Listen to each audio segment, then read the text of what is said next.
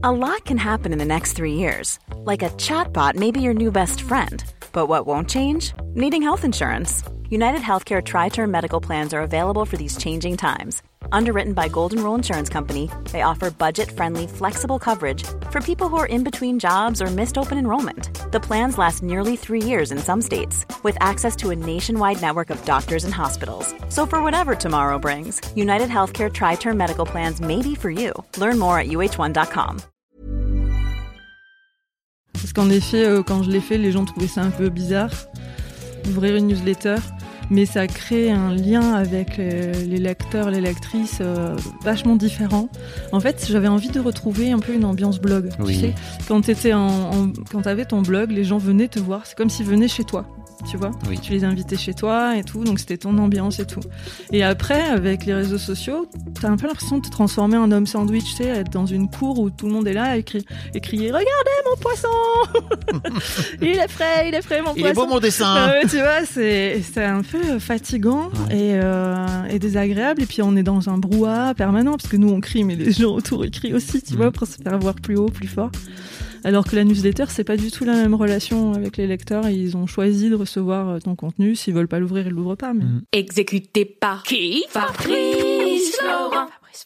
Bonjour, bonsoir, bon après-midi à toutes et à tous et bienvenue dans ce nouvel épisode d'Histoire de succès. Chaque jeudi à partir de 6h du matin, je retrace avec une ou un invité son parcours de vie qui l'a amené à son succès depuis la petite enfance jusqu'à aujourd'hui. Je suis Fabrice Florent, je produis des super podcasts d'interviews et de discussions. En tout cas, moi, je les trouve super.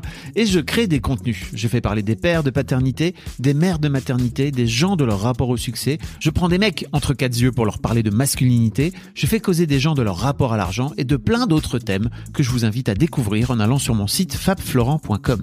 f a b f l o r e n t.com. Si vous aimez cet épisode, vous pouvez aller écouter la bande-annonce du podcast pour en découvrir plus sur mon travail et mes autres podcasts. Vous aimez mon travail, vous pouvez m'offrir un cadeau en échange en me soutenant financièrement et ainsi me donner un peu plus de sérénité en vous abonnant par exemple à mon Patreon ou en m'envoyant de l'argent sonnant et trébuchant. Allez dans les notes du podcast ou en allant sur fabflorent.com, f e donc vous y trouverez toutes les infos. Enfin, si vous aimez ce podcast, vous pouvez vous y abonner, mettre un chouette commentaire et 5 étoiles au podcast sur votre application de podcast préférée et surtout, surtout, surtout, partagez cet épisode et ce podcast autour de vous s'il vous a plu. Je suis sûr que vous connaissez des gens que mon travail pourrait intéresser. Vous pourrez également venir commenter avec mes auditrices et mes auditeurs chaque épisode directement sur mon Discord. Alors Discord, c'est un petit logiciel génial que je vous invite à découvrir, qu'il faut installer sur votre téléphone ou votre ordi. Vous pouvez également me suivre sur les différentes plateformes et réseaux sociaux. Vous pouvez vous abonner à ma newsletter et vous trouverez toutes ces infos pour me contacter dans les notes de cet épisode. Un grand merci d'avance et bonne écoute à vous. Lucille, salut. Salut Fabrice. comment ça va? Ça va bien, merci. Merci beaucoup de venir parler euh, de ton parcours et de tes BD et de ta vie de maman euh, dans cet épisode. Je crois que je publierai à la fois dans Histoire de succès parce que si je me trompe pas, ton succès, en tout cas le gros de ton succès est venu avec ces avec ces, ces trois dernières BD que tu as sorties et une quatrième que tu as sortie là encore plus dernièrement. Euh, et, et, en fait, j'aurais bien aimé savoir un petit peu quel quel a été ton parcours par rapport à tout ça et globalement même par rapport à ton, ton parcours par rapport à comment t'as, comment t'as fait pour en arriver à raconter euh, alors tes trois BD s'appellent La naissance en BD oui. tome 1, 2, 3 oui. qui font à peu près 300 pages. Chacun chacun c'est donc une encyclopédie quoi. Non mais c'est vrai c'est hyper exhaustif et je trouve ça trop intéressant parce que j'avais pas capté ça avant de le lire c'est que t'as vraiment et que tu avais vraiment en tête d'écrire les trois au départ en fait En fait, ce qui s'est passé, c'est qu'au début, j'ai signé pour un livre de 80 pages. Ah oui. Et puis euh, le sujet m'a passionné et j'avais un gros syndrome de l'imposteur au départ pour me sentir légitime à parler de ce sujet. Il a fallu que je me renseigne un peu, beaucoup, et je l'ai fait un peu à la folie, quoi. Et euh, je me suis retrouvée dans une situation inextricable où si je voulais garder l'intérêt de faire une BD sur ce sujet, c'était le ton, en fait. Je voulais garder l'humour, le, fait que ça se lise facilement, etc. En 80 pages, soit je faisais un livre que de texte. Il y avait trop d'infos à passer. Donc, euh, j'ai dit à l'éditeur, bon, écoute, euh, là, soit on rompt le contrat, tant pis, euh, je ferai différemment, mm. j'éditerai un projet différent, autrement, ailleurs.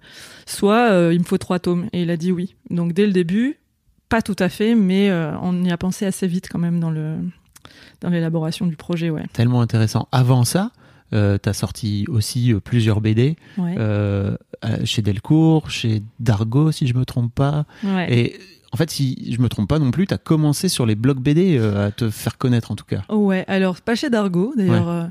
Dargo, si tu m'écoutes. Non, je, Ah merde, c'est chez qui euh, je ne te ferme pas la porte. Non, j'ai, euh, j'ai, je me suis fait connaître en BD euh, grâce à Internet. Clairement, je pense que euh, peut-être j'aurais jamais fait de BD si j'avais, s'il n'y avait pas eu Internet, parce que j'avais beaucoup de mal à envisager que ce que j'avais à dire ou à proposer était intéressant. Ah ouais, à ce point. Ouais, je viens de loin, hein, vraiment. et Internet m'a permis, si tu veux, de euh, montrer des choses à une époque où il y avait vraiment pas d'enjeu. On savait pas vra- les- le mystère d'Internet. Ouais. On savait pas vraiment qui allait tomber euh, sur euh, notre contenu. tu vois, c'était Oui. vraiment. J'ai monté un webzine avec une copine et c'était vraiment pour. euh, rire quoi euh, se montrer nos dessins avec euh, les copines la diaspora des copines après l'école quoi et, euh, et Ah oui, donc ouais il y a longtemps. Ouais, il y a longtemps. Il y a longtemps. je suis un vrai dinosaure. Non, non, mais ce que je veux dire, c'est que t'as as commencé quand t'étais déjà étudiante, quoi. Ouais, en fait, en fait, euh, en vrai. Je voulais pas dire que t'étais vieille. Non, non, mais c'est, euh, moi, écoute, je n'ai, je n'ai pas, je ne cacherai pas mon âge. hein. Donc, euh, Tu sais, moi-même, je suis un vieux de l'internet. hein. ouais, je sais, Vraiment. je sais. euh, mais oui, mais bien évidemment, moi, je viens du Minitel, quoi. Enfin, tu vois. Donc, en fait, ce qui s'est passé, c'est que c'est hyper cohérent que je sois autrice de BD aujourd'hui, parce qu'en vrai, c'est ce que j'ai toujours voulu faire. Voilà, ce que je voulais dire, c'était que euh, Internet m'a permis euh, de, tu vois, frapper à la porte d'éditeurs et montrer un projet aurait été beaucoup plus compliqué pour moi parce que j'y aurais mis un enjeu très fort. J'aurais fait un projet refait, j'aurais voulu faire un chef-d'œuvre tout de suite. Enfin voilà, je me serais mis des barrières comme ça. Alors qu'Internet a rendu euh, mon travail accessible à des gens qui m'ont proposé de faire des livres et ça a un peu désacralisé le truc et ça a permis euh, que je fasse des livres et que je passe à l'action en fait. Voilà. Waouh. Et quand est-ce que t'as lancé ton blog BD Parce que j'ai cherché, j'ai essayé de remonter sur ton blog dans les archives, etc. Ah ouais? Mais c'est 2000. Enfin, en fait, en vrai, le, le premier post, il date de 2012, mais. Non, parce que j'ai enlevé euh, les posts Ah. antérieurs. En fait, euh, bon, puisqu'on prend le temps de Oui, raconter. on prend le temps de Je raconter. vais, je vais te dire comment ça s'est passé. Ça s'est passé que j'ai fait euh, des études. Euh, j'ai fait une prépa pour Normal Sup parce que mes parents avaient très peur des carrières artistiques et tout ça. Et finalement, je me suis retrouvée en communication visuelle euh, dans une école à Paris qui s'appelle Olivier de Serres. Et j'ai rencontré là des gens formidables qui dessinaient, euh, qui sont encore des amis, un Thibaut Soulcier, enfin voilà, des, des gens qui aujourd'hui euh, vivent du dessin. Et euh, après avoir fait ce, ce diplôme, j'étais graphiste freelance et euh, je dessinais plus beaucoup. Tu mais vois. tu dessinais avant, alors, c'est ça? Ouais, je dessinais dans les cours de, communication visuelle où on fait du graphisme et de la pub. On a quand même des cours de dessin. Hmm. Et on était une promo qui dessinait beaucoup. Ouais, ouais, on dessinait tout le temps. Et c'était rare en fait. C'est pas toutes les promos qui sont Ouais. comme ça. Et euh, après avoir une, obtenu notre diplôme, on est tous partis dans des trucs différents. Et euh, moi, j'avais plus trop d'occasion de dessiner. Tu vois, j'avais plus des cours comme ça et puis des, des potes avec qui euh, Ouais. euh, en gros, on se taclait par dessin, tu vois, on, on s'amusait bien. Et ça me manquait. Et en discussion avec une copine comme ça, euh, on dit ouais, on dessine plus et tout, c'est dommage et tout ça. En plus, il y a tellement de gens talentueux autour de nous, il y a beaucoup de filles qui dessinent. Et puis tout d'un coup, on fait le constat que euh, on connaît beaucoup de filles qui dessinent. Et euh, les BD qu'on lit, c'est essentiellement des mecs. En fait. Des BD de mecs. Et donc, euh, je me souviens qu'on buvait des coups comme ça, puis une bière, une autre, et puis au bout d'un moment, on trouve ça scandaleux. Mais tu vois, ça paraît évident aujourd'hui, mais Bah à oui. l'époque, c'était hyper. euh, c'était incongru, c'était la première fois qu'on réalisait ça. Tu oui. vois Moi, je me souviens, j'ai- rencontré Laurel, donc, Ouais. qui est devenue aujourd'hui autrice, etc., sur un forum BD à l'époque, en 2000-2001, tu vois. Mm. Et en fait, elle avait choisi ce pseudo, elle se faisait passer pour un mec. Ouais, mais ça m'étonne pas.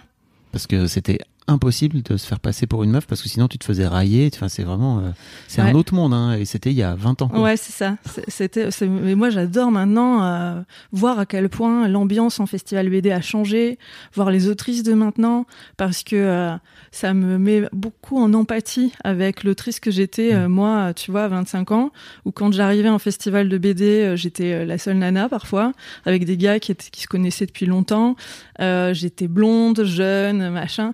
Et euh, j'avais que des blagues hyper sexistes. Et je pense que les, les filles, euh, les jeunes autrices qui arrivent aujourd'hui, elles accepteraient pas ça. Ah bah oui. Tu vois, elles, se, elles arrivent en mode euh, les coudes serrés et il y a pas moyen. Et elles ont raison. Et puis les Sauf mecs peut-être se, se permettent permettraient- moins de choses, ouais, ouais. Ah moins. mais c'est sûr. Mm. Et euh, et moi je me souviens, si tu veux que j'étais perdante à tous les coups parce que soit je riais à leurs blagues et j'étais un peu une godiche, tu vois. Soit euh, je m'offusquais et j'étais une pain bêche. Mais dans tous les cas, c'était un, un jeu d'équilibriste. Et puis en même temps, j'avais envie d'en être de ce milieu aussi. Bien sûr. Tu vois, donc euh, c'était un peu compliqué euh, à gérer ce truc. Mais tout ça pour dire qu'on avait, on avait constaté qu'il y avait peu de femmes qui faisaient de la bande dessinée dont on était lectrice. Et donc on a monté un webzine, et ça c'était en 2005. Ok. C'était en 2005, le webzine s'appelait Dessin, en un seul mot, mais avec un E. Mm. Le slogan c'était comme des projets. Et le slogan c'était Des filles qui en ont. Et euh, c'était un webzine euh, à cycle menstruel. Donc tous les mois, on faisait, euh, on se donnait un thème et puis on réagissait dessus. Puis on avait un boy du mois. Et cycle menstruel en 2005, Ouais, on est sur de l'avant-gardisme. hein. Ah ouais, c'était trash à l'époque, c'était un truc de fou quoi. Waouh, les meufs parlent de règles. oh. Ouais, ouais, non, mais tu rigoles, ouf, mais hein. c'est vrai que c'était. c'était pas très commun. Et donc, on invitait un boy du mois et tout ça. Et le premier mois, le thème, c'était, comme c'était le nom du webzine, c'était euh, les seins. Et donc, j'ai fait un truc euh, sur. euh, moi, j'étais un garçon manqué quand j'étais petite, vraiment. J'aimais. euh, J'aimais grimper aux arbres, jouer aux pirates Ouais. et tout ça. Et donc j'ai raconté l'arrivée de la puberté, l'arrivée de la poitrine en fait, et comment ça m'a fait chier, et comment ça a changé mes rapports avec les garçons et tout ça. I'm Sandra, and I'm just the professional your small business was looking for. But you didn't hire me because you didn't use LinkedIn jobs. LinkedIn has professionals you can't find anywhere else, including those who aren't actively looking for a new job but might be open to the perfect role, like me. In a given month, over 70% of LinkedIn users don't visit other leading job sites. So if you're not looking on LinkedIn, you'll miss out on great candidates like Sandra. Start hiring professionals like a professional. Post your free job on linkedin.com/people today.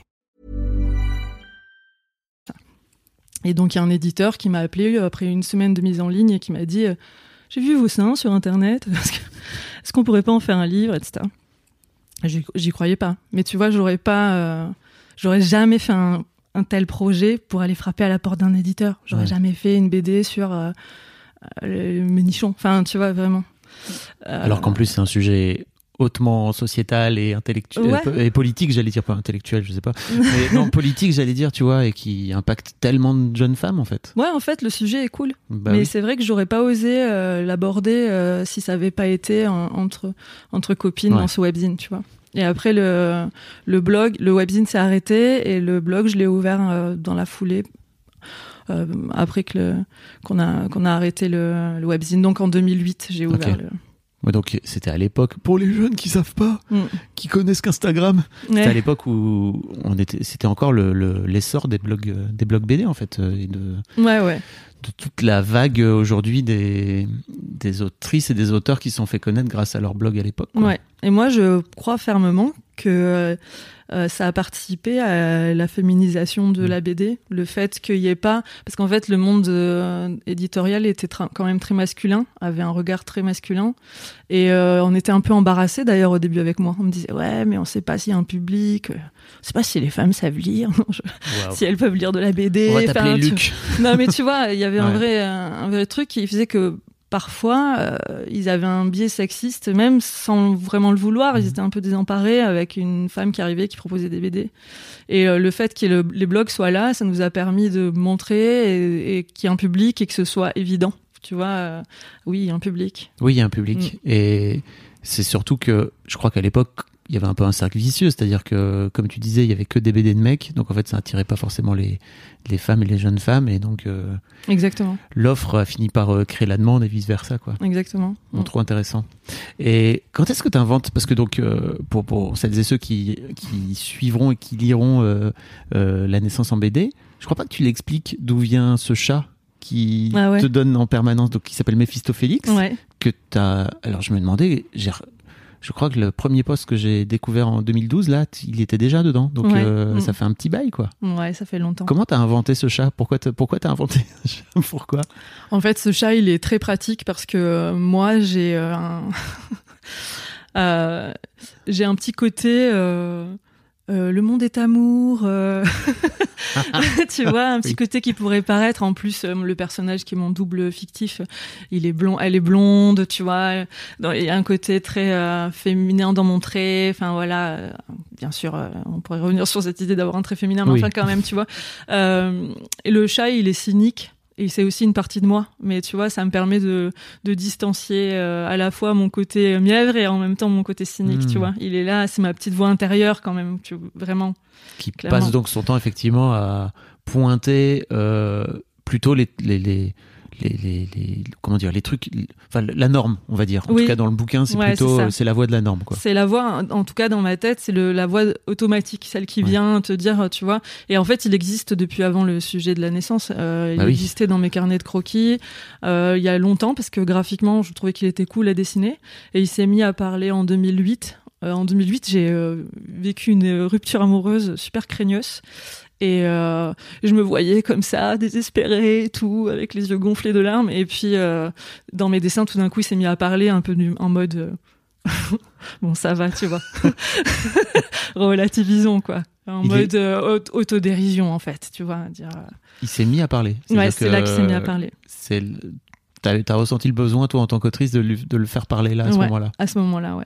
ou alors c'est venu tout seul c'est que le chat a commencé à parler à ce moment-là En fait, ça t'est euh, venu tu vois d'une voix euh, supérieure Oui, ça, ça- c'est venu tout seul, si tu veux. C'est que tout d'un coup, euh, je sais pas comment dire, quoi. C'est venu de façon évidente qu'il fallait prendre du recul et lui, il était un bon moyen de prendre du recul, quoi. ok Voilà. Et aujourd'hui, tu le mets en scène, je l'ai pas encore dit, mais tu as, une newsletter euh, mensuelle Ouais. euh, qui s'appelle La lettre du 6, c'est ça? La lettre 6. La ouais. lettre 6, que t'envoies donc tous les 6 du mois? Ou plus ou moins. En tout cas, c'est la promesse marketing. Ouais, ouais. Mais C'est ce que j'ai fait de manière très sérieuse au début. Et puis, euh, et puis depuis, j'ai pris un peu de liberté par rapport à ça parce que je me suis dit, les gens s'en foutent un peu. Et puis parfois, comme ça, ça m'entrave pas si je vais envoyer deux lettres Oui. dans un mois ou que, un mois où je, je... c'est pas, c'est pas très grave en fait. Donc voilà, tu, à chaque fois, tu as un sujet différent tous les mois où Ouais. tu viens. Tu viens alors, il y, a y a plein de sujets euh, totalement différents. Pour le coup, c'est pas, c'est pas trop en rapport avec la, avec la naissance, quoi, d'une manière générale. Ouais. Plutôt euh, en, euh, en rapport avec ta vie de femme, on va dire. Oui, Globalement. voilà. Ouais, ouais. C'est, euh, c'est, j'avais envie d'un endroit où je me sente libre de raconter des choses et euh, libre aussi des algorithmes, des algorithmes, tu vois, et des 10 cases d'Insta. Là, euh, ça prend la forme que j'ai envie que ça prenne et puis, euh, et puis au moins je sais que les abonnés euh, la reçoivent. alors que quand c'est sur Insta, parfois tu sais pas pourquoi, il y a des trucs, les gens le voient, les Oui. gens le voient pas. Enfin, tu vois, c'est. T'as créé ça, t'as créé ça quand? C'était 2017-2018, non? Euh, j'ai créé ça, euh, ouais, ça doit être ça. Euh, ouais, 2018, 2019, 2018, ouais. Ok. 2018, ouais. Tu sais qu'aujourd'hui, il y a un gros boom des newsletters parce que justement, la plupart des auteurs, des autrices cherchent à s'échapper des Ouais. algorithmes. Mais encore une fois, tu étais, euh, en avance en fait. Mais ouais T'as vu? Je faisais de la BD, euh, je promouvais les. bon, J'étais là pour promouvoir les, les femmes en BD. euh, Ouais. Et puis. Mais tu sais, il y a une bio qui a été faite sur moi il y a pas longtemps et, ça disait ça, le, le côté avant-gardiste. Et un truc marrant, par exemple, c'est mon sujet de diplôme. Je voulais faire, donc en communication visuelle, je voulais faire une campagne de communication pour encourager les gens à faire du vélo en ville. Ah oui. Et je me souviens avoir présenté ça à mes profs en leur disant voilà, euh, tu sais, en marketing, on parle de promesse. Et donc, euh, je disais la promesse, ce sera la liberté. Vraiment, on n'a plus à regarder l'heure pour le dernier métro, on n'est plus tributaire de l'argent qui nous reste dans les poches et tout. Et euh, mes profs avaient un sourcil levé, ils me disaient mais personne fera jamais de vélo à Paris. Ça ne marchera jamais. Du vélo à Paris, quoi. Tu vois? Et euh, quatre ans plus tard, après mon diplôme, euh, il y avait les Vélib. Voilà, si vous avez- j'étais là, bon, ok. Bon, après, j'ai eu mon diplôme, hein, les membres du jury, le, le jour du jury, euh, ça- ils étaient assez enthousiastes. Mais au départ, au départ du projet, ils n'étaient pas du tout convaincus, quoi. C'est marrant. Eh ben voilà, fallait écouter Lucille. Non, mais je dis ça, ça a l'air un peu prétentieux, mais c'est Mais non, rigolo. en fait, euh, Euh, ça fait partie de ton histoire. C'est pas prétentieux. Pas, le Non, mais c'est vrai, le fait d'ouvrir une newsletter. Tu vois, moi aujourd'hui, tous les tous les créateurs de contenu que je croise, en fait, je leur dis mais ouvrez une newsletter en Mm. fait parce que vous êtes tous en train de vous êtes tributaires de, Ah de ouais, ouais. l'algorithme de ces de ces plateformes là qui décident du jour au lendemain de vous éclater votre Ouais. le, le- la, la portée de vos la portée de vos posts et vous pouvez rien y faire. Ouais, mais faites-le, vraiment. Parce qu'en effet, euh, quand je l'ai fait, les gens trouvaient ça un peu bizarre d'ouvrir une newsletter. Mais ça crée un lien avec euh, les lecteurs, les lectrices euh, vachement différent. En fait, j'avais envie de retrouver un peu une ambiance blog. Tu sais, quand t'étais en, en- quand t'avais ton blog, les gens venaient te voir. C'est comme s'ils venaient chez toi. Tu vois oui. tu les invitais chez toi et tout, donc c'était ton ambiance et tout. Et après, avec les réseaux sociaux, t'as un peu l'impression de te transformer en homme sandwich, tu sais, être dans une cour où tout le monde est là et, crie, et crier Regardez mon poisson Il est frais, il est frais mon Il est poisson beau mon dessin. Ah tu vois, c'est un peu fatigant Ouais. et, euh, et désagréable. Et puis on est dans un brouhaha permanent parce que nous on crie, mais les gens autour ils crient aussi, tu Mhm. vois, pour se faire voir plus haut, plus fort. Alors que la newsletter, c'est pas du tout la même relation avec les lecteurs. Ils ont choisi de recevoir euh, ton contenu. S'ils veulent pas l'ouvrir, ils l'ouvrent pas. Mais... Mm. C'est très intéressant. Moi, je suis un peu vieux con aussi là-dessus par rapport à ça. Tu vois, je suis très d'accord avec toi sur. euh, je suis très nostalgique des blogs, de l'ancien internet, etc. Et je me dis peut-être t'es juste un vieux con en fait, mais je, je suis assez d'accord avec toi sur le truc de faut toujours en faire plus et et il y a plus. En fait, les gens tombent sur toi. Alors c'est trop bien parce que les gens tombent sur toi complètement par hasard, mais à l'époque aussi avec les blogs en fait. Mm. Bon, on va arrêter de parler de. Des blogs. Bah, et puis surtout de passer pour des vieux quoi, tu vois. Ouais, ouais, mais non, Des mais c'est pas. Après, bien sûr, on- nous on voit avec le prisme de, de ça, mais euh, que- quelqu'un qui commence à vouloir se faire connaître aujourd'hui, il peut très bien comprendre euh, cette envie de liberté. euh, tu vois que, en fait, un jour, euh, j'ai c'était sur Facebook, euh, j'ai pas beaucoup d'abonnés parce que j'y vais jamais, et euh, j'y vais et je publie un truc, et là, sur ma la, la page où les gens s'abonnent pour voir ton contenu. Donc le principe, je remets depuis le départ, je fais gratuitement du contenu pour des gens qui vont le voir gratuitement, ok? Et là, la plateforme me dit euh, 12 personnes l'ont vu. si, vous, si vous voulez le, si vous voulez le montrer, euh, il faut euh, payer. Payer. Tu vois. J'étais donc je vais payer pour montrer du contenu gratuit à des gens qui qui ont demandé à le voir, tu vois, puisqu'ils se sont abonnés. Donc Eh oui. ça me semblait ahurissant. Donc euh, c'est là que j'ai ouvert ma newsletter. Ah yes. Bien joué, Lucille, franchement. Euh, comment vient cette idée de, de créer cette, euh, cette BD Ça vient, j'imagine, de ta propre expérience de la maternité. Mm. Euh, euh, mais avant ça, en fait, peut-être qu'avant ça, je peux te demander d'où t'es venu ce désir d'enfant. C'est un vrai, c'est une question que j'aime bien poser dans l'histoire de Daron. Ah oui, d'où Ouais. m'est venu le désir d'enfant Euh, Je sais pas trop et c'est une question que je me suis posée euh, euh, quand l'année de mes 30 ans, j'avais pas de mec. Et j'ai fait un bilan avec moi-même. je me suis dit, bon, ok. Parce que c'est quand même un sujet à, partir d'un certain âge, l'histoire d'avoir des enfants ou pas. Est-ce que euh, dans- t'entames une relation, euh, ça, ça peut euh, être différent quoi, si on n'est pas synchro sur les envies. Tout à fait. Et euh, je m'étais dit, bon, est-ce que c'est important pour toi d'avoir des enfants ou pas? Est-ce que euh, ça fait partie euh, Et euh, je m'étais dit que c'était pas obligatoire. Ok. ouais. Ça aussi, c'est un peu avant-gardiste, si je puis me permettre. Je sais pas. euh, je sais pas. Peut-être le fait d'en parler, mais euh, le fait de le ressentir, j'en sais rien. Je sais pas. ok, ok. Je, je, je sais pas. J'ai pas d'avis. Mais euh, en tout cas, moi, je m'étais dit, c'est pas, c'est pas obligatoire. Voilà. Te fais pas. J'avais pas envie de que toutes mes rencontres, tout, tout soit dirigé, tourné autour de ça. Et je comprends que ça le soit. Je trouve que c'est très cohérent quand on a une envie forte de d'en parler assez vite dans la relation. Mais moi, c'était pas ça. Et il se trouve que euh, le mec que j'ai rencontré avec qui on est tombé euh, foufou d'amour là, et ben euh, Fou lui, d'amour, là. en plus, ça a été une surprise parce que il était plus âgé que moi, il avait pas de gamin, donc je me disais bon, il en voudra pas, tu vois. Et, euh, très vite, il, il, m'a- il en a voulu, il m'a dit euh, j'ai envie de faire des enfants avec toi et tout. Et donc au début, je me suis dit il est dingo ce mec, euh, on se connaît à peine. Et après, j'ai calculé que vu l'âge que j'avais, vu l'âge qu'il avait, c'était pas complètement dingo et que ok, ça faisait pas hyper longtemps qu'on se connaissait, mais en même temps, si on attendait que la relation se dégrade pour faire des gosses, c'était pas une bonne idée. Oui, c'est pas. non, mais voilà. C'est rarement un bon calcul. Disons-le aux gens qui, qui nous écoutent et qui n'ont pas encore d'enfants. Euh, un enfant, généralement, ne répare pas la, la relation. Non, hein, voilà. Non, en fait, en vrai, euh, je me suis, je- en vrai, ce que je me suis dit, c'est, euh, il a envie, ça me donne envie, j'ai envie aussi. Et euh, si on y réfléchit trop, on, ne le fait pas. Je crois que les gamins, vraiment, si on y réfléchit trop, on... Je veux dire rationnellement, c'est pas forcément euh, un truc rationnel, quoi. Oui. voilà, donc le désir d'être maman, il est venu en, en étant amoureuse de cette personne-là.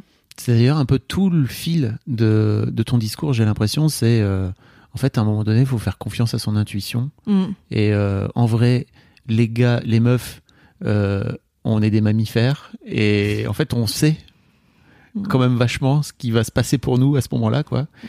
J'aimerais bien savoir en fait ça te vient directement de tout, ce que tu as appris là, ça vient directement de ton expérience personnelle de ta première grossesse? Ou alors c'est quelque chose que tu as appris après coup? Non, ça vient pas directement. En fait, euh, ce qui s'est passé, c'est que je suis arrivée au Pays Basque euh, pour euh, rejoindre euh, donc cette personne. Et je connaissais... Déjà, il a le bon goût de vivre au Pays Basque. Si ouais. Je Rien que ça, ça lui donne des points en plus. Ouais, 75% de, du fait que je sois tombée amoureuse de lui. Non, il aurait habité ailleurs, je, j'aurais renoncé. euh, en fait, j'arrive et je connais personne, quoi. Donc, euh, j'ai dans mon entourage très peu de gens qui ont déjà des enfants. Moi, euh, c'était comme ça. J'ai pas d'amis proches qui, qui, avaient déjà des enfants. Et euh, quand j'arrive au Pays Basque, je rencontre un couple qui vient d'avoir un bébé et euh, qui me raconte euh, la naissance. Et moi, j'avais la naissance de leur enfant. Et moi, j'avais une idée très euh, stéréotypée de ce que c'était qu'un accouchement parce que j'avais vu dans la culture populaire, quoi, les séries, les films et tout. Donc, pour moi, un accouchement, c'était on perd les os, euh, on, se met à respirer comme un petit chien, c'est la panique, euh, on se retrouve avec euh, dans un bloc opératoire, et, etc. Avec beaucoup de lumière et tout ça. Et eux, ils me racontent un truc complètement différent. Un truc lent, doux, dans une lumière tamisée, où ils sont tout seuls. Et ils me racontent ça. j'y crois pas, quoi. Je trouve ça hyper bizarre. Et en même temps, ça m'intrigue tellement que je prends je prends contact avec leur, leur sage-femme en fait, qui est une sage-femme qui fait ce qu'on appelle un accompagnement global, c'est-à-dire qu'elle fait tout le suivi de la grossesse et ensuite elle se déplace le jour de l'accouchement. Et euh, ça paraît euh, pas grand-chose, mais en fait c'est énorme bah oui. pour la mise en confiance et euh, le fait qu'on se connaisse, etc. Tu lui as dédicacé tes, tes bouquins d'ailleurs. Ouais. Mm. Et cette femme est extraordinaire de, de d'humour déjà. Parce qu'en fait quand on, s'est dit bon on va la rencontrer mon mec était pas du tout chaud. On, on imaginait tu sais l'accouchement euh, euh, physiologique enfin comme on s'imaginait qu'elle allait nous ouvrir la porte et qu'elle aurait des bracelets autour des chevilles les cheveux des fleurs dans les cheveux un, un sol en terre battue tu vois. Rappelons que ton fiston a 9 ans. Ouais. Donc c'était en vrai c'était il y a un bail. Ouais c'était il y a longtemps parce que aujourd'hui c'est devenu vachement plus normalisé mais encore une fois Lucille tu étais avant-garde. voilà, c'est ça. Donc on se disait, euh, il y avait une peur quand même, tu vois. Il y avait une... Et puis humainement, ça l'a fait. Elle était super drôle et tout. J'ai cet accouchement-là et je le, je, je, je, le vis hyper bien. Ça se passe très bien. Et euh, c'est que par la suite que j'ai compris à quel point j'avais eu du bol en fait, tu vois, et que euh, c'était pas le, le, plus courant. Hmm. Et euh, et euh, que les amis autour de moi qui me racontaient leurs accouchements, soit elles avaient un souvenir où elles n'avaient pas très bien compris, euh, dans le meilleur des cas, ou alors euh, elles avaient carrément des souvenirs traumatiques. Quoi. Elles m'en parlaient en pleurant, avec en plus l'idée que ça s'était bien passé. Hein. On m'a dit que l'important c'est que le bébé aille bien, et tout ça. Et en fait, moi quand je, je, vois ça, je suis stupéfaite et quand je suis témoin de ça, je suis hyper triste et d'abord et après en colère en fait parce que je réalise que leur expérience aurait été totalement différente si simplement elles avaient eu des infos, tu vois, qu'il leur manquait des infos que moi j'avais eu grâce à ma sage-femme. Ça veut pas dire pour autant que ça m'a suffi, ma préparation à l'accouchement, pour faire les trois bouquins. Tu oui. C'est pour ça que. Euh, t'as fait là, il y a de la recherche. Euh.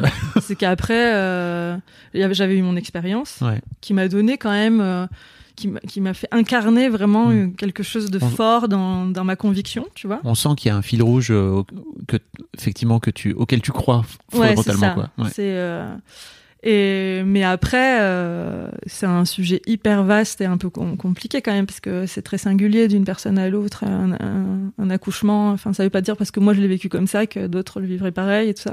Et puis surtout c'est tellement enfin voilà, il y a beaucoup de choses à savoir. Et euh, je me sentais pas très légitime. Moi, euh, salut, euh, je suis autrice de BD, je fais des blagues, j'ai accouché une fois, et puis ma sage-femme était sympa, je vais vous raconter ce qu'elle m'a dit. Tu vois, ça suffisait pas pour que je me sente d'aplomb pour publier des livres sur le sujet. Donc j'ai fait des formations auprès de sages-femmes, j'ai fait relire mes livres, j'ai lu beaucoup. Enfin voilà, j'ai ouais, taffé comme tu dis. Oui, t'as t'as as quand même pondu 900 pages, quoi. Donc Ouais, à un moment donné, euh, chercher, t'es même allé chercher d'où venait la fameuse euh, euh, position euh, avec les étriers là. Ouais, T'as des recherches historiques et tout ça. ouais. Ça a bossé quoi. Ouais, ouais. C'est parce que c'est super. En fait, je suis tombée dedans. C'est su- un sujet super intéressant, je trouve. Ouais. On peut le prendre par plein d'angles différents, par euh, le, le biais féministe, mais aussi historique. Enfin, tu vois, c'est politique aussi. Ouais. C'est, c'est, c'est, ouais, c'est chouette. C'est hyper intéressant parce que t'as cette métaphore autour des lunettes que je trouve génial en fait parce que pour moi ça, ça permet d'expliquer plein de choses. Où euh, t'expliques par exemple que euh, t'as, en fonction des lunettes qu'on porte on voit, on voit la vie euh, sous un autre filtre sous un autre euh, Mm. enfin sur, sous différents prismes en fait tout Ouais, simplement. Mm, j'ai adoré le travail que t'as fait sur la peur. Ouais, euh, parce que euh, j'aimerais bien que t'expliques un petit peu tu parles des lunettes de la peur ouais, qui te, en fait, qui te font euh, littéralement te métamorphoser, en tout cas changer ton état d'esprit par rapport à, d'une manière générale, la grossesse. Mais Mm. j'imagine que tu, une fois que tu as pris cette, cette histoire de peur, de Mm. lunettes de la peur, tu peux le, le, ouais. le plaquer à ta vie, quoi. Oui, oui, c'est vrai, c'est vrai. Qu'est-ce qui t'a qu'est-ce qui t'a donné l'idée de, de faire ça? Ben, en fait, euh, je me suis dit, qu'est-ce que, quel est le message que je veux faire passer avant tout dans ces livres? Qu'est-ce qui est vraiment important euh, quand on referme le livre Je veux qu'on se sente comment, tu vois Et euh, pour moi, c'était l'important, c'était que les femmes reprennent euh, le pouvoir et, et qu'elles se sentent confiantes en fait, qu'elles aient confiance. Donc pour moi, l'objectif du livre, c'était de redonner confiance aux femmes en leur corps. Et euh, j'ai, enfin après, en- on comprend assez vite, tu vois, que on baigne dans un milieu, une société qui a très peur de l'accouchement. En fait, quand on pense accouchement, on pense douleur. C'est le premier truc qui vient. Et euh, c'est le tu accoucheras dans la douleur, qu'on soit croyant ou pas, euh, qu'on le veuille ou non, on est issu de ça. Et, euh, et c'est pas juste, en fait, je trouve. Donc, et, c'est pourquoi c'est important de lutter contre cette peur. Parce que tout simplement, quand on a peur, le cerveau sécrète des hormones qui sont délétères au processus de l'accouchement. C'est-à-dire que le simple fait d'avoir du stress, d'être stressé, ça, ben, on sécrète du cortisol et de, de l'adrénaline. Et l'adrénaline empêche la venue d'ocytocine, qui est l'hormone qu'on souhaite avoir euh, quand on accouche, parce que c'est celle qui est nécessaire. Non seulement à avoir des bonnes contractions, mais aussi à avoir de l'endorphine Oui. qui permet d'apaiser les douleurs. Donc, euh, je sais pas si j'ai été très claire, mais Si, en si, gros, si. Avec de la peur, on peut pas avoir ni de bonnes contractions qui rendent le travail efficace, ni euh, l'hormone naturelle qui euh, permet d'apaiser les douleurs. Donc c'est un peu dommage. Et surtout, en fait, tu utilises euh, ces lunettes de la peur à plusieurs reprises sur tout le processus, en fait. Ouais. Tu vas même jusqu'à, euh, ok, est-ce que j'ai peur de faire caca pendant l'accouchement Ouais. et devenir, enfin, des questions très hyper concrètes, en Ouais. fait. Ouais, ouais, c'est hyper concret. Ben, en fait, ce que je- je- ce que j'ai vu comme constat, c'est que quand on a des bonnes infos, c'est ra- rassurant, c'est Oui. hyper rassurant. Et que quand on est enceinte, on a tendance à voir euh, tout sous le prisme. En fait, on a une prise en charge qui est très pathologisante. C'est un gros mot, mais euh, on est suivi par des médecins, ce qui est normal et ce qui est OK. Mais euh, tous les examens qui sont faits pendant le long de la grossesse vont mettre l'accent sur ce qui peut possiblement mal se passer. Et euh, le paradoxe, c'est que en ayant peur à ce point de ce qui pourrait mal se passer, on intervient beaucoup lors de l'accouchement et les interventions entravent le bon fonctionnement Mhm. de l'accouchement et donc font que les choses se passent plus mal. tu vois? Oui. Et euh, le, le problème, c'est ce biais. Ce que j'explique dans le livre, c'est que il y a la pathologie d'un côté, qui est l'étude littéralement de, du- des dysfonctionnements, et de l'autre côté, c'est la physiologie, c'est l'étude de ce qui fonctionne bien. Et euh, au fur et à mesure, euh, par euh, c'est tissé de d'histoire, de culture, de capitalisme et de patriarcat, Mhm. on a vu plus que les choses sous l'angle de la pathologie. Et euh, donc les lunettes de la pathologie qui normalement devraient être portées que par les gynécologues obstétriciens, se sont ont été portées au fur et à mesure par tout le monde et elles ont eu un effet donc grossissant qui est devient les lunettes de la peur. Alors que si on porte les lunettes de la physiologie et si on généralise la, la connaissance sur la physiologie, en fait c'est hyper rassurant, on sait comment faire pour que les choses se passent mieux et euh, ça se transforme en lunettes de la confiance. C'est ça Ouais. que j'explique euh, dans le livre. Et surtout, je trouve ça hyper chouette d'expliquer à quel point et de revenir à cette base qui est, en fait, notre corps, il est fait en tant que femme pour accoucher, en fait. Donc à un moment donné, on sait comment faire. C'est comme tu dis respirer ou, Oui. ou euh, digérer ou faire caca, quoi. C'est exactement la même chose. Et c'est vrai qu'on a tendance à l'oublier parce que et, et, et euh, j'ai l'impression que effectivement ça va dans ce sens-là, euh, Oui, la, la société quoi. oui, oui, c'est ça. Il y a une méfiance vis-à-vis du corps féminin quand même très forte, Mm.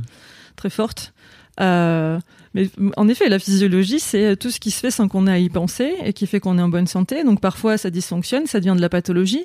Bon, par exemple, parfois, on peut avoir des problèmes gastriques et on peut avoir des, occlusions intestinales. Ça peut arriver à des gens, etc. C'est très douloureux, un ça peut être des problèmes graves. Mais imagine si à chaque fois que tu allais aux toilettes, il y avait quelqu'un derrière la porte qui te disait Ouais, on va regarder euh, comment ça se passe, euh, on va faire un toucher. euh, et puis des gens inconnus et tout ça. Tu, je pense que tout le monde serait constipé. Tu vois Merci pour cette. Eh bien, c'est un petit peu ce qui se passe avec les femmes enceintes, c'est-à-dire les femmes qui accouchent. Euh, on a tellement peur des choses qui pourraient mal se passer, et surtout, on connaît très mal comment aider la physiologie. Mm.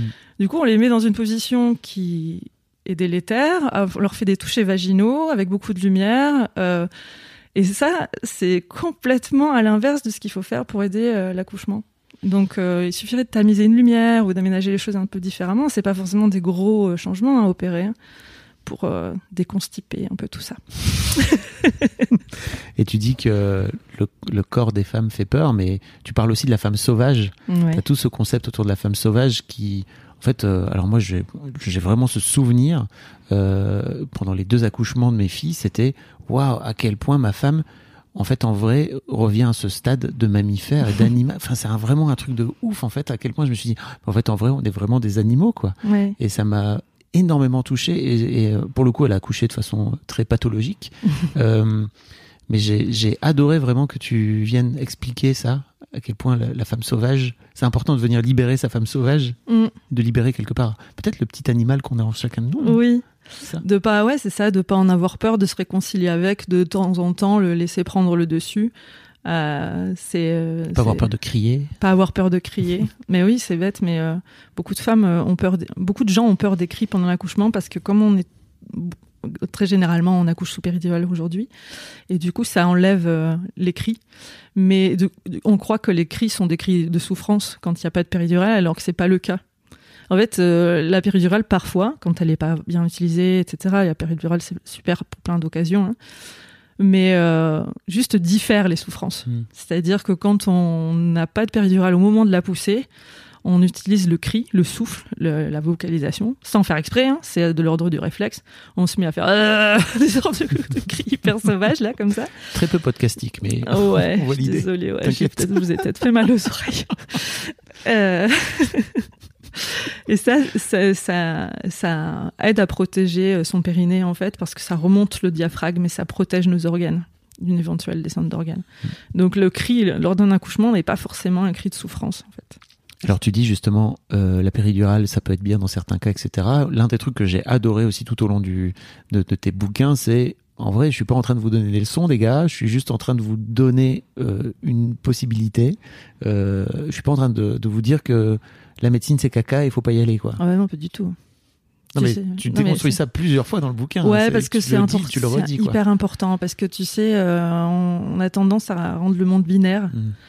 Et euh, à dire, euh, par exemple, je fais attention à pas utiliser euh, le terme euh, accouchement naturel, par exemple, parce que je trouve qu'on fait dire tout et n'importe quoi à la nature. Oui. qui nous a rien demandé et, euh, et que l'homme fait partie de l'être humain fait partie de la nature et que différencier chez un être humain ce qui est de l'ordre de la nature de la culture je trouve ça hyper compliqué on a des héritages euh, voilà. Donc euh, on part pas toutes du même point tu vois euh, quand on accouche. Il y a des choses dont on n'a même pas conscience qui peuvent nous faire peur de manière profonde sans qu'on les réalisé avant le jour de l'accouchement par exemple tu vois. C'est pas et donc moi je je- j'ai aucun il y a un truc qui me rend triste si tu veux c'est quand j'entends des femmes dire j'ai pas réussi Oui. mon accouchement. Ou euh, enfin voilà tu vois c'est c'est parce que Comme réussir sa vie, quoi. ouais tu vois il y a un côté très on, rate- on réussit ou on rate quoi Mm. et euh, j'a- j'ai vraiment envie qu'on sorte de ça comme on, envie qu'on sorte de péridurale ou pas péridurale, naturelle ou médicalisée. Enfin, il y a tellement de nuances entre euh, toutes ces notions que ouais, c'est important pour moi régulièrement de refaire le point là-dessus. C'est très didactique, hein. tu reprends au début de chaque, euh, de chaque bouquin. Alors voilà ce que je vous ai expliqué au début. Non, mais c'est trop. Ouais, c'est- alors trop ça c'est pareil, l'éditeur était pas d'accord. sur ça. Bah, écoute, que, hein. que je, tu sais, je fais previously on euh, Bah oui, la naissance sûr. en BD. Parce que je me dis, euh, si quelqu'un tombe sur le tome 2, j'ai pas envie qu'il qu'il puisse pas suivre, en fait. Donc, je fais un petit résumé euh, du tome 1. Trop euh, intéressant. T'as bien fait. Merci. Je suis, je suis de ton côté. Merci, Fabrice. J'ai bien fait de venir, tu vois. J'imagine euh, le, le nombre de messages que tu as dû recevoir suite à la publication de ces BD. T'en as sorti, donc tu as sorti les trois à chaque fois euh, une, à une année d'écart, c'est ça? À peu près, ouais. Mm. Ouais. C'est ça. Il y en a une en 2020, après 2021 et 2022. ouais. C'est à quel point ces, ces BD ont changé, euh, je sais pas, ta vie, ton rapport à ton rapport à ton boulot aussi d'une manière générale? Ouais, elles ont, elles ont tout changé. Enfin, vraiment, c'est déjà, euh, j'avais, euh, je me rendais pas compte à quel point, mais j'avais vraiment pas du tout confiance en moi d'un point de vue professionnel avant. Euh, et euh, sortir ces livres, ça a été compliqué. Il a fallu que je surmonte certains blocages, tu vois, pour Ah, de ton côté? Ouais, ouais, pour pouvoir prendre la parole sur ce sujet, quoi. Tu vois. euh, pas, même, au- même après le même quand tu étais dans le processus. Ouais, ouais, quand j'étais Ouais. dans le processus. Et après, je les ai... en fait, le tome 1, je l'ai fait très vite. Sauf que, une fois que je me suis mise à dessiner, tu vois. Mm. Mais avant de dessiner, il a fallu que je me euh, renseigne de plus, plus, plus, euh, et que je me dise, c'est OK de prendre la parole sur ce sujet. euh, parce que sinon, j'avais ma petite voix intérieure, là, qui prend souvent la forme d'un chat, tu l'auras compris, qui me disait, euh, t'es qui pour parler de ça? T'as accouché qu'une fois, t'es pas gynéco, t'es même pas journaliste, en fait, t'es qu'une femme, c'est quoi une femme Donc voilà.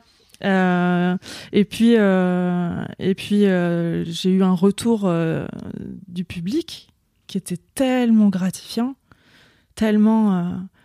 je savais, si tu veux, que c'était un sujet important, mais là, ça prenait une réalité. euh, Mm. enfin, je veux dire, je reçois des messages, je reçois des photos de bébés, je reçois, Eh tu oui. vois.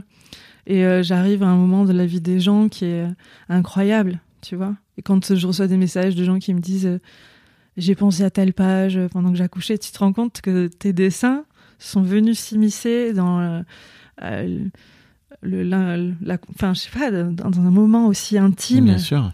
c'est, euh, c'est, enfin, c'est incroyable, quoi. Tu croyais pas que ça aurait cet effet-là? Je savais que c'était un sujet important. C'est pour ça aussi que je me suis bien foutu la pression. Mais euh, ouais, tu peux pas mesurer le truc. Et là, vraiment, euh, je, je suis hyper euh, contente quoi, de les avoir fait. Ça valait le coup. Mais en fait, euh, je trouve que vraiment que le bou- ton boulot est d'utilité publique parce que ça, tu viens utiliser le dessin pour euh, vulgariser tellement de choses et les juste venir le donner comme ça. Et à chaque fois, chaque page est un petit biscuit en fait que tu manges comme ça. C'est hyper cool vraiment. Et même quand tu as des sujets en fait difficiles ou qui peuvent être compliqués à aborder.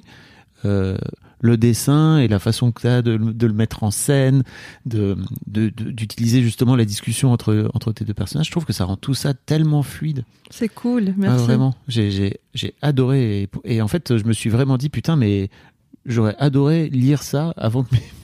Ouais. En tant que père, même, tu vois. Je trouve vraiment que c'est, c'est hyper, euh, c'est hyper bien fait, quoi. J'ai appris plein de trucs, tu te rends compte? Ouais. Mais tu Un sais poil que trop tard. j'ai- Non, mais euh, j'ai déjà plein de papas qui m'écrivent, Hmm. de, de mecs euh, qui me. ou de, de femmes qui me disent j'arrivais pas à intéresser mon mec sur, sur le sujet, je lui mettais des post-it marque-page Ouais. dans des livres et tout, et la BD, ça a tout changé parce que c'est beaucoup plus accessible. En plus, c'est plein de black bêtes. Enfin voilà. Faut faire, une, faut faire un- une édition pour les mecs, pour les darons. On, on me l'a proposé. C'est vrai. Ouais, je, je- j'y pense. Mais. euh, Surtout que tu vas avoir toutes les meufs qui vont l'acheter, tu vas voir. c'est ça. T'es obligé. Ça va être acheté par les, par les femmes. Mais euh, le, le, le, le truc, c'est que même les sages-femmes, euh, dont logiquement le cœur de métier c'était la connaissance de la physiologie, aujourd'hui elles sont formées par des gynécologues obstétriciens. Leur- dans leur formation qui dure pourtant plusieurs années en France, euh, elles ont qu'une demi-journée sur euh, la physiologie. Et, euh, et en fait, mes sages-femmes sont mes premières représentantes pour le livre, vraiment. C'est Ah oui. elles qui le conseillent, c'est elles qui le prêtent dans leur cabinet. Après, il y a beaucoup de gens qui travaillent en périnatalité aussi, les kinés, tu sais, qui, qui constatent les périnées, la différence quand les, les femmes ont été euh, informées ou pas, tu vois. Mais aussi des gynécos, de plus en plus, dans les nouvelles générations de gynécos. Donc, euh, oui, ouais, c'est chouette. tu vas pas leur taper dessus, donc. euh, Ah non, non, je leur tape pas du tout Oui, dessus. oui. Non, non. Euh, au contraire, quoi. Enfin, j'ai Mm. envie que j'ai envie que tout ça, que les infos, euh, ouais, je pense qu'il y a plein de gens aussi qui sont. Alors, il y a des gros connards hein, dans le milieu de la gynécologie, Oui. mais euh, il y a quand même aussi beaucoup de gens qui sont de, de bonne volonté et qui ont envie que. Bah, personne n'a envie de maltraiter les femmes et les bébés, quoi, je veux dire. Mais euh, il y a un corps médical, on le sait aujourd'hui, qui est quand même pas très bien traité non plus. Donc, euh, c'est pour ça que je dis c'est des sujets aussi politiques, quelque Bien part. sûr. Mm. Carrément. Une fois que tu as lancé ça, tu t'es dit, OK, je voudrais sortir une nouvelle BD que tu as sortie au mois de février, là, c'est ça Donc Ouais, euh, assez ça. récemment. Euh, où tu interroges la, la grossesse de ton deuxième enfant. Ouais. Pour Tu- le coup. Tu l'as aimé cette BD Bah oui. Ouais. Parce qu'en fait, c'était un- une petite appréhension que j'avais après la naissance en BD, où c'est là les sujets sérieux quand même, même si on rigole. Euh, là, je me suis dit, j'ai besoin de fraîcheur et de moi dans mon travail d'autrice, quoi, euh, de pas avoir à vérifier chaque phrase. euh, Ouais, ouais. euh, et, voilà, juste de livrer mon témoignage, Oui, de de, de- de- plus. ouais, de, Mm. de faire rire avec, et voilà. Euh, c'est pas de la vulgarisation d'infos, tu vois. Donc je me disais, est-ce que le public va être ok avec ça, genre? Non, on veut apprendre des trucs, on s'en fout de ta vie. Donc euh, ça me fait plaisir quand les gens me disent qu'ils ont aimé. Ouais, j'ai fait ce livre euh, parce que je trouve que c'est aussi important euh, de de créer du lien en fait sans et de se sentir moins seul dans la parentalité dans l'équilibre compliqué qui est la vie de parents qui travaillent et tout ça donc euh, ouais. Ouais, puis la, la question du deuxième enfant, c'est une question que j'adore poser en fait d'une manière générale parce que je trouve que c'est une vraie question et aujourd'hui limite politique quoi, tu vois, de OK, tu, tu veux faire un enfant, OK, tu veux faire un deuxième enfant, pourquoi Mm. Et je trouve ça trop intéressant là où j'ai l'impression que nos parents ils se posaient pas trop la question, Non, ils ouais. projetaient toutes sortes de trucs de bah en fait moi je veux une je veux une grande famille parce qu'en fait euh, ils savaient même pas trop pourquoi je crois en Mm. vrai, Mm. juste qu'ils reproduisaient. Qu'est-ce qui t'a donné envie de, de, de, de mettre en scène en fait vraiment la bah, déjà l'introspection qu'il y a et puis la, la grossesse de ce, de ce deuxième enfant En fait, euh, c'est vrai que la parentalité, c'est un délire. tu vois, Je crois que ça va être le titre de cet épisode. tu vois, avant, j'avais un côté, genre quand je te disais enfant, je voulais être pirate, tout ça. Enfin, euh, j'étais Tom Sawyer, je voulais être exploratrice. euh, et après, même euh, jeune adulte, jusqu'à rencontrer mon mec, j'avais vachement de mal à me sédentariser. J'avais passé trois mois en Californie, trois mois en Inde, enfin ceci cela. Et euh, vraiment, j'avais l'idée de vouloir vivre le plus intensément possible et tout ça. Et puis qu'un jour, peut-être, je fonderais une famille. Et euh, je voyais ça comme se ranger, se poser, vivre une routine, voire même peut-être l'ennui, tu vois. Et en fait, réalité, c'est tout l'inverse. Mm. Ah, euh, C'est que j'ai pris la parentalité euh, comme euh, en pleine figure et ça a été l'expérience la plus, euh, j'en parle dans le livre, un rock and roll de ma vie, quoi. Mm. Le truc le plus déglingo que j'ai jamais fait. Et j'en avais pas conscience avant. C'est pour ça que ça a été un peu compliqué quand même et que quand mon fils aîné a eu deux ans et demi, euh, j'étais euh, épuisée, euh, euh, au bord de la rupture avec mon mec. euh, ouais. euh, tu vois, à, me poser des milliards de questions. euh, voilà, c'est là que j'ai compris à quel point il était urgent de, que les féministes s'emparent du sujet de la maternité aussi. Oui. Et du et de la répartition et du des tâches et, de- postpartum, et du et- postpartum Oui. et, et qu'on croyait trop dans cette société qu'on pouvait faire un gosse et puis reprendre et être productif très vite et puis voilà comme si de rien n'était Ouais. c'est juste un être humain qu'on a mis sur terre ça va et euh, On a pondu un truc. Ouais. Ah et c'est pour ça que euh, une fois que j'ai retrouvé un équilibre, un deuxième enfant vraiment. C'était quoi C'est quoi l'idée? Ouais. C'est enfin euh, c'est très bizarre comme envie en fait. Mm. Tu te dis euh, voilà, on, on a surmonté euh, tout ça là et on va rem- on va remettre tout en jeu quoi. C'est quand même c'est quand même pas rien de se poser la question. Et en même temps, pour moi, le, le désir a été plus fort et puis ça s'est présenté assez vite en plus, tu vois. Si on avait eu des difficultés, peut-être ça aurait été différent. Oui. Mais là, bon, voilà quoi. Tu le dis que tu as de la chance Ouais, de... que ça s'enclenche tout de suite. ouais. En fait, c'est vrai qu'aujourd'hui, euh, il y a deux euh, extrêmes, j'ai l'impression. Il y a des gens qui veulent vraiment pas d'enfants et qui le l'intellectualisent beaucoup, qui en parlent beaucoup, qui ont rationalisé Mhm. les, les choses très fort sur l'avenir de la planète, etc. Ce que j'entends, ce qui me rend un peu triste en vrai, mais que j'entends. Et euh, de l'autre côté, des gens qui ont un désir d'enfant très très fort et qui ont du mal à devenir parents et donc qui rentrent dans des parcours euh, très compliqués, etc., éreintants et tout ça. Et euh, j'ai l'impression que j'ai de la chance du coup parce que je me pose des questions, ok, mais euh, j'ai le choix vraiment quoi. C'est-à-dire, euh, moi dans ma vie j'ai eu recours à l'IVG par exemple, et puis quand j'ai voulu être maman, je suis tombée enceinte, hein, tu vois. Donc j'ai beaucoup de chance quoi, en vrai. Oui. Pourquoi tu dis que la parentalité c'est rock'n'roll? Parce que on contrôle pas tout. Alors, j'ai même envie de dire qu'on contrôle rien. Mais bon, avis à, avis à celles et ceux qui n'en ont pas encore, euh, préparez-vous à lâcher prise. c'est c'est de l'impro beaucoup. Mm. Ouais, c'est euh, euh, ouais, il y a une, il- ça demande un lâcher prise quoi, tu vois. euh, je, je trouve qui qui rend les choses intéressantes.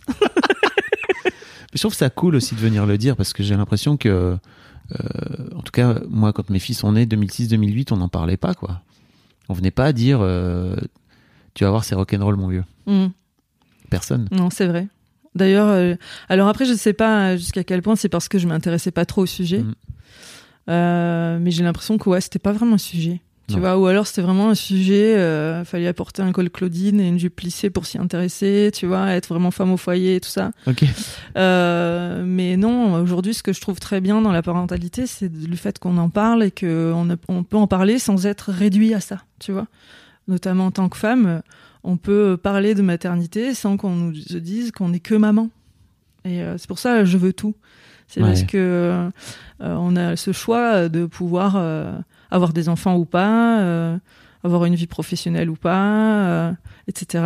Et euh, bon, après, il faut faire attention parce que à force d'avoir le choix, on, on veut tout et parfois on peut se perdre dans une envie de perfection et de, tu vois. T'es que- tombé un peu là-dedans?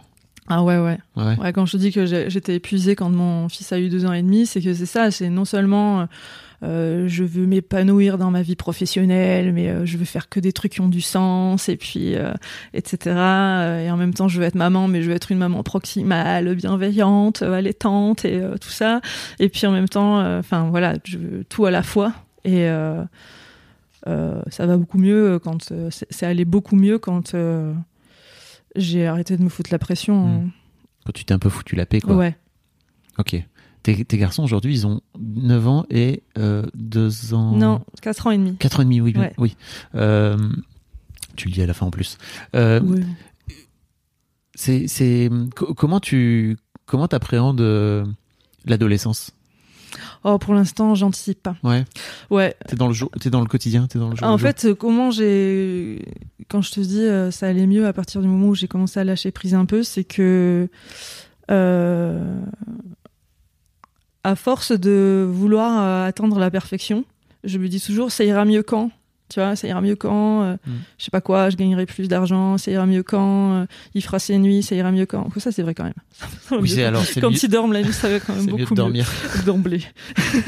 Euh, mais voilà. Et du coup, j'oublie de profiter de ce qui est là sur le moment, tu vois. Parce que si on est tout le temps dans une projection dans l'avenir, Mm. voilà, profitons du voyage.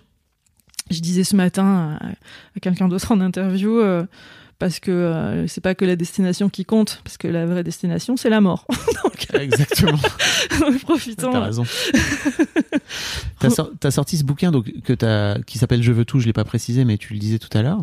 Euh, et euh, t'as sorti ce bouquin aux éditions Exemplaires. Ouais. qui est euh, une maison d'édition euh, novatrice dont j'ai pas encore parlé dans Histoire de succès. Je trouvais ça cool que tu que tu Ouais. viennes pour en parler. Euh, qui est en gros une, une édition, une maison d'édition lancée par Lisa Mandel, qui est elle-même euh, une autrice de, de BD euh, et qui a décidé de, de sortir ce, cette cette maison et centrée autour de des auteurs et des autrices d'une manière générale et basée sur du crowdfunding. Ouais, alors euh, Lisa Mondel a eu cette idée euh, suite à son projet qui s'appelait Une année exemplaire. Elle a fait une page de BD par jour pendant un an. Euh, L'idée, c'était les bonnes résolutions de début d'année. Tu sais, cette année, je vais perdre du poids, je vais faire tout bien. Et euh, faire du sport et manger sain et tout ça. Et puis ça a été l'année du Covid.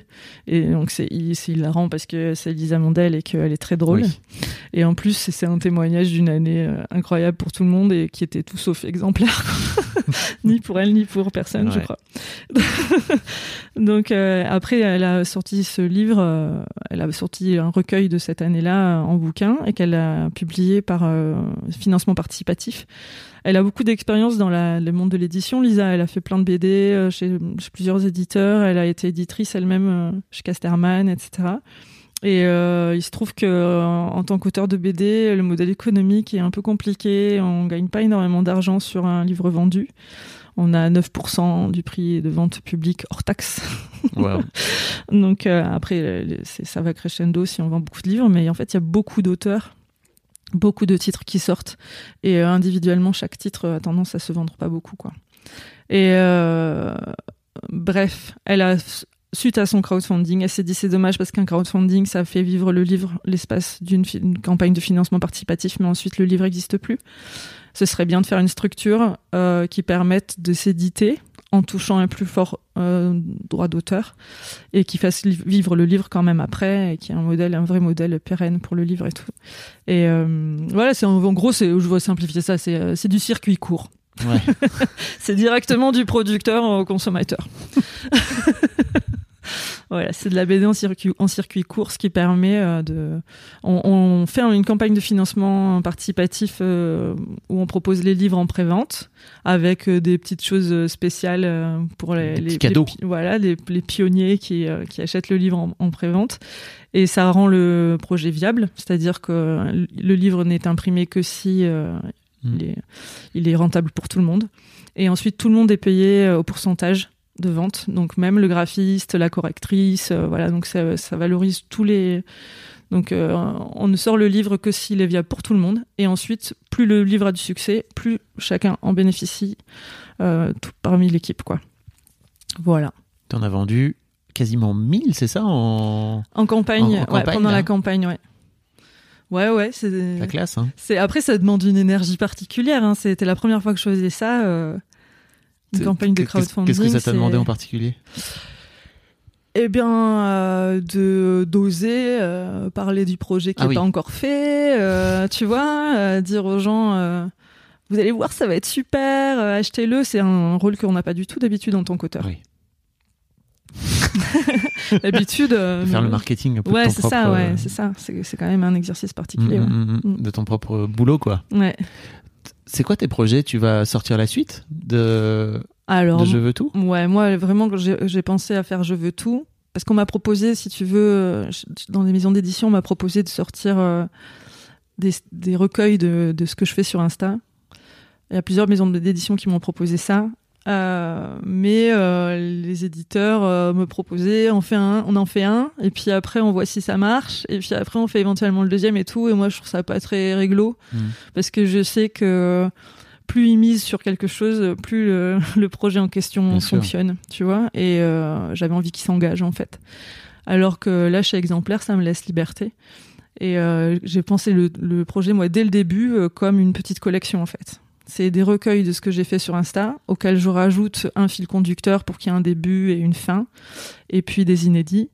Et euh, mais moi, dans ma tête, il y a déjà. Donc là, il y avait Je veux tout et un deuxième enfant c'est euh, la période de ma deuxième grossesse, mais ensuite il y aura Je veux tout et un bébé qui dort, puis il y aura Je veux tout et vivre de ma passion, et puis après Je veux tout et une super ménopause, et puis après aura Je- j'ai sauté des étapes, j'ai sauté, j'ai sauté des Je étapes. veux tout et un enterrement extrêmement classe. C'est ça, Je- je- exactement, t'as tout compris. Voilà, non, mais euh, j'ai, j'ai, euh, j'ai pour, euh, j'ai, j'ai comme envie de, de faire ces, ces petits livres, voilà, euh, de manière un peu suivie et rigolote euh, pour qu'on voit euh, une continuité et que, Trop bien. ouais. Est-ce qu'il y a un sujet sur lequel je t'ai pas amené dont t'aurais aimé parler? Euh, que... non, je crois pas. Je me suis un peu auto-soulée là de parler beaucoup. Ah bon? Bah ouais, j'ai eu d'autres euh, occasions de parler aujourd'hui déjà, donc euh, je me dis oh là là. Il va être temps de retourner dans ta tanière, c'est ça? Il y a mon chat qui me, mon chat qui me dit dans ma tête ta gueule. non, je, non, je, je crois pas. Et puis j'étais vraiment euh, dans l'instant présent là, donc je me suis euh, laissé euh, porter par tes questions. C'était super. J'ai pas, j'ai voilà, j'ai pas de recul sur. euh, C'était super. Ouais, Je te le dis, c'était super. cool. J'invite tout le monde à, à aller euh, te suivre sur Insta, d'aller voir sur ton site, c'est ça, lucillegomez.fr. Je mettrai, je mettrai les liens dans, Ouais, dans les notes de l'épisode. Tu sais, tu fais ça dans le podcast. Tu mets dans les notes de l'épisode. ouais. Je connais, le- je viens des blogs, mais je connais le principe du podcast. C'était il y a fort je me mets à la page. Merci Lucie, c'était cool. Merci à toi. Un grand merci à vous d'avoir écouté jusqu'au bout. Pensez à rejoindre le serveur Discord pour venir commenter avec le reste de ma commu.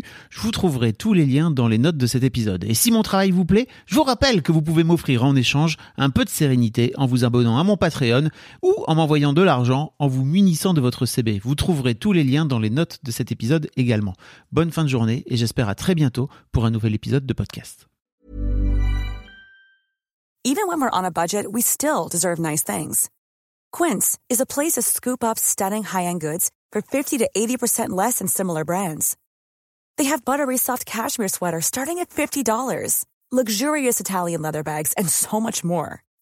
Plus, Quince only works with factories that use safe, ethical, and responsible manufacturing. Get the high-end goods you'll love without the high price tag with Quince. Go to quince.com slash style for free shipping and 365-day returns.